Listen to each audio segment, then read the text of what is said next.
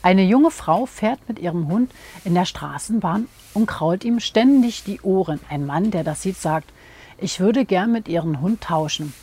Das glaube ich kaum. Ich fahre mit ihm zum Tierarzt und lasse ihn kastrieren.